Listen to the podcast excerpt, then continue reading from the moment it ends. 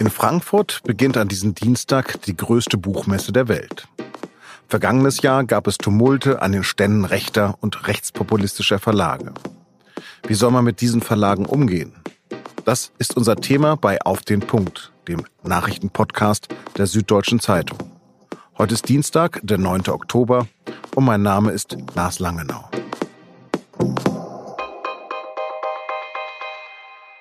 Vergangenes Jahr kommt es beim Besuch des AfD-Politikers Björn Höcke zu Tumulten. Am Stand eines rechten Verlages werden Bücher abgeräumt und geklaut. Linke Demonstranten fordern die Verbannung dieses Verlages vom Messegelände. Dieses Jahr soll genau das nicht passieren. Mehr als 7000 Aussteller haben bis Sonntag ihre Stände aufgebaut. Nur eine Handvoll rechter oder rechtspopulistischer Verlage sind dort vertreten. Die wurden allerdings an einen ungünstigen Platz ohne Laufpublikum platziert. Darüber beklagt sich jetzt auch einer dieser Verlage, und zwar die junge Freiheit. Die Buchmesse ist keine staatliche Veranstaltung, auch wenn Frank-Walter Steinmeier dort am Mittwoch über Rechtspopulismus diskutieren wird. Doch was ist der richtige Umgang mit diesen Verlagen? Und ist das überhaupt das wichtigste Thema auf der diesjährigen Buchmesse? Darüber spreche ich jetzt mit Lothar Müller in Berlin. Er ist Literaturkritiker der Süddeutschen Zeitung. Herr Müller, die Buchmesse will rechte Verlage in diesem Jahr stärker kontrollieren. Wird ihr das wirklich gelingen?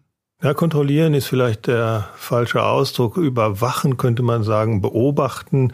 Sie haben sie in Regionen platziert, wo es leicht überschaubar ist, was an den Ständen geschieht. Es sind auch nicht sehr viele Stände, es sind so vier, fünf. Und das Argument ist jetzt, dass man sagt, äh, aus Sicherheitsgründen ist das einfacher, wenn man die sozusagen überschaubar in der Ecke hat, die leicht äh, sozusagen auch polizeilich zu überwachen ist. Es gehört ja die junge Freiheit dazu und die beklagt, abgeschoben worden zu sein an eine Sackgasse. Können Sie das bestätigen? Ist das richtig, was die sagen? Ja, ich glaube, dass das so ein Endstück ist. Das ist, glaube ich, soweit ich weiß, in der Halle 4. Und das, was Verlage natürlich nicht gerne haben, ist, wenn äh, man nicht so richtig an ihnen vorbei defilieren kann, sondern wenn sie halt in so einem Endpunkt sind. Das kann aber natürlich irgendwie auch jedem passieren. Dass das so ein bisschen was von reinschieben in so eine Ecke hat, das mag schon sein. Insgesamt könnte man sagen, publizistisch gehören jetzt diese rechten Verlage eigentlich äh, zur Normalität. Man könnte auch ganz normal mit denen umgehen, irgendwo hin platzieren. Man muss die auch nicht unbedingt alle zusammentun. Also da wäre vielleicht ein sozusagen normalerer Umgang vielleicht sogar besser gewesen. Insgesamt glaube ich nicht, dass das das große Thema der Buchmesse sein wird und sein sollte, weil es ja doch eine sehr, sehr, sehr kleine Minderheit ist angesichts der Tausenden von Ausstellern und auch internationalen Ausstellern. Und was jetzt, sagen wir mal, auf irgendwelchen Ständen in internationalen Gefilden alles an Inhalten ist, das kontrolliert man ja auch nicht wirklich. Also ich glaube, die Messe wird dann doch andere Themen haben. Vergangenes Jahr aber gab es Schlägereien dort und es sind Bücherstände abgeräumt worden.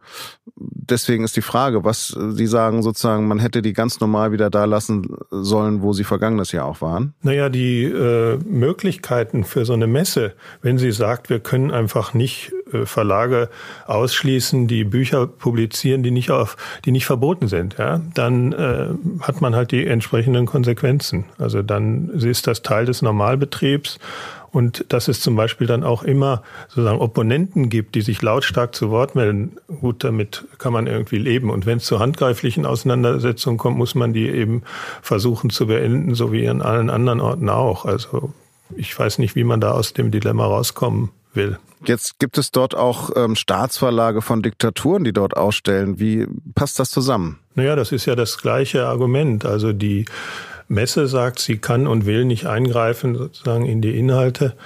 Ähm, ob da jetzt im Einzelfall irgendwas Justiziables dabei ist, das äh, würde ja voraussetzen, dass man einen riesigen Kontrollapparat einsetzt. Das wollen sie nicht. Das Argument der Messe ist, wir wollen uns als, als Messe der Toleranz, der offenen Diskussion inszenieren und wir wollen so viel dagegen setzen, dass gewissermaßen diese wenigen Auftritte, die uns politisch nicht genehm sind, einfach nicht im Vordergrund der Messe stehen. Das ist, glaube ich, der, deren Hauptstrategie. Gibt es denn ein politisches Gegengewicht auf der Messe?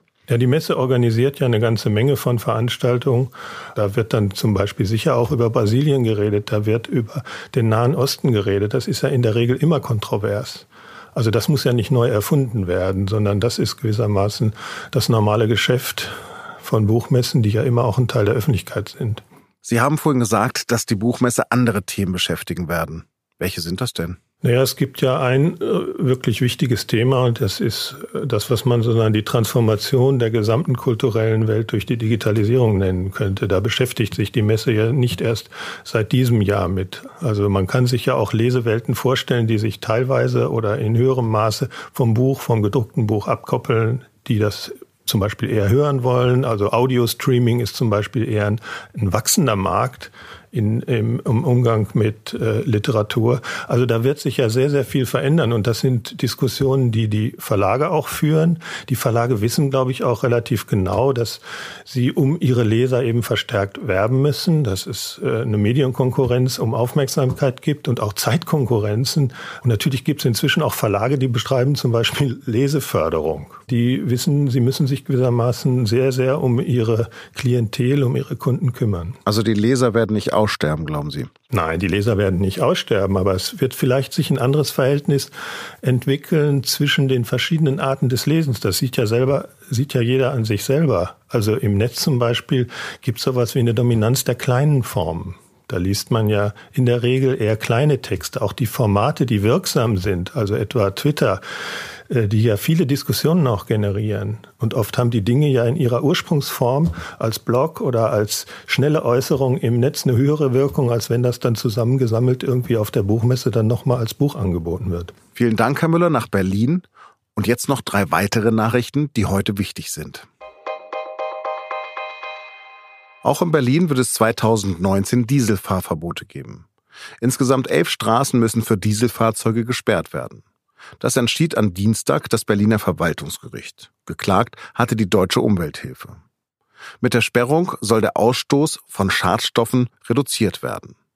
Ähnliche Fahrverbote für Dieselfahrzeuge gelten kommendes Jahr auch in Hamburg, Stuttgart und Frankfurt. Die Bahn will kommendes Jahr ein grundlegend neues Taktsystem aufbauen, den sogenannten Deutschlandtakt. Vorbild dafür ist die Schweiz. Das Bahnfahren soll damit pünktlicher, schneller und verlässlicher werden. Das kündigte Verkehrsminister Andreas Scheuer in Berlin an. Für die Kunden soll das im besten Falle kürzere Aufenthalte an Bahnhöfen und kürzere Fahrzeiten bedeuten. Nach einer Sicherheitslücke schließt der Internetgigant Alphabet das soziale Netzwerk Google Dort hat es ein Datenleck gegeben, von dem mindestens eine halbe Million Nutzer betroffen sind. Externe Entwickler sollen Zugriff auf Profildaten gehabt haben. Die Panne ist schon im März entdeckt worden, wurde jetzt aber erst öffentlich. Googles Mutterkonzern nimmt den Vorfall jetzt zum Anlass, die gesamte Plattform für Endverbraucher zu schließen. Das war auf den Punkt, der SZ-Nachrichten-Podcast. Redaktionsschluss war 16 Uhr. Übrigens, wenn wir schon beim Lesestoff sind, ich empfehle Ihnen die große Reportage der SZ auf der Seite 3 von Mittwoch. Die beschäftigt sich mit Europas letzten faschistischen Monument, dem Grabmal des Diktators Franco. Trotz der etwas düsteren Leseempfehlung wünsche ich Ihnen einen schönen Feierabend.